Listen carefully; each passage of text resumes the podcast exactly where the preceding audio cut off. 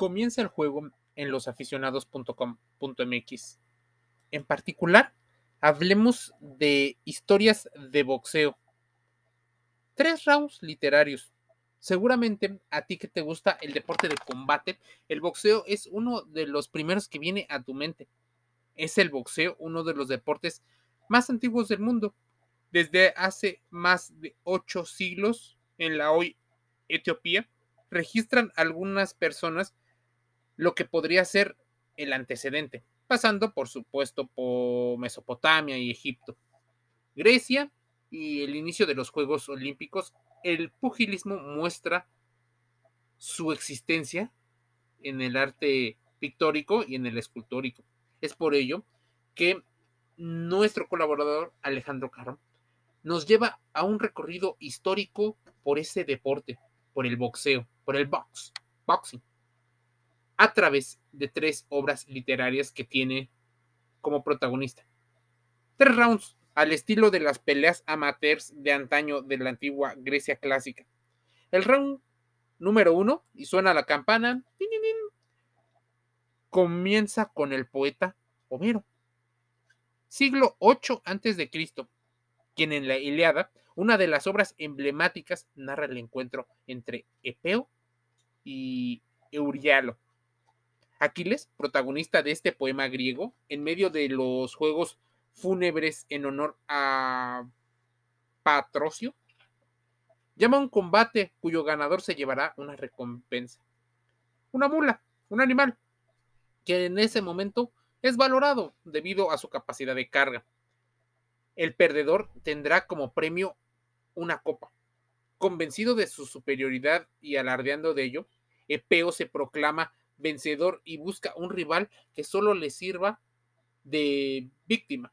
Es entonces Eurialo, valiente y poderoso combate, acepta el reto.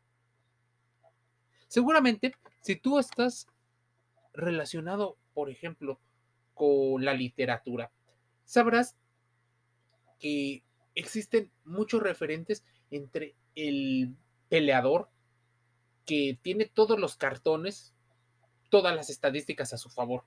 Y una persona que con su combate pudiera hacer. Algunos incluso mencionan que en los deportes de la actualidad, incluso los combates están arreglados para favorecer el deporte espectáculo.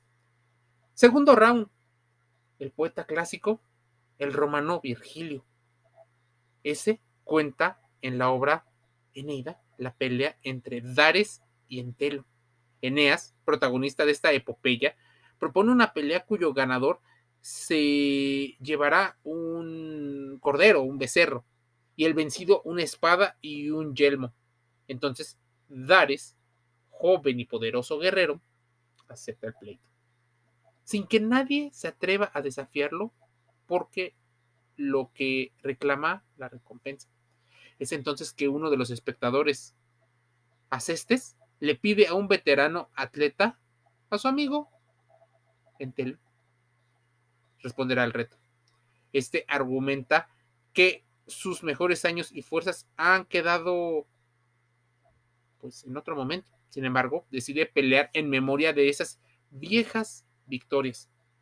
Ya en el intercambio de golpes, el joven Dares demuestra ser un combatiente superior y casi pone fuera de combate al venido a menos entero pero este, herido en su orgullo, no se rinde ante los poderosos embates de su rival y se levanta para dar una fiera y sorprendente réplica. Round 3. Literatura latinoamericana del escritor chileno Poli Delano, exiliado en México durante 10 años a causa de la dictadura de Augusto Pinochet. Lleva a la época en las transmisiones de radio. Imagínense, una pelea narrada por el radio. Una especie de podcast de la antigüedad. El box paralizaba casi todo un país y su cuento Kit Nopal es muestra de ello. Esta historia está contada desde el punto de vista de un locutor que previo del encuentro entre Tom Jenkins y Kit Nopal, campeón nacional en quien están puestas las esperanzas y ansias de triunfo de toda una nación.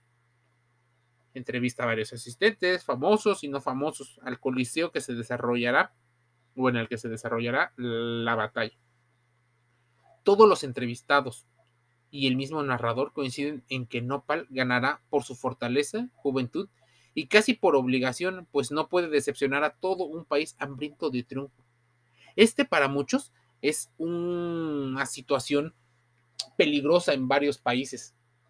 Esperar que un atleta le dé toda una alegría a un país y exigirle más a un deportista que a un político, que a un gobernante, es algo peligroso. Muchos de estos mm, muestras literarias las puedes encontrar en la colección A Puño Limpio, recopilación de textos sobre el pugilismo preparadas por Eduardo Lamazón, el famoso Lama, Lama, Lamita, y conocer el desenlace de estas tres historias.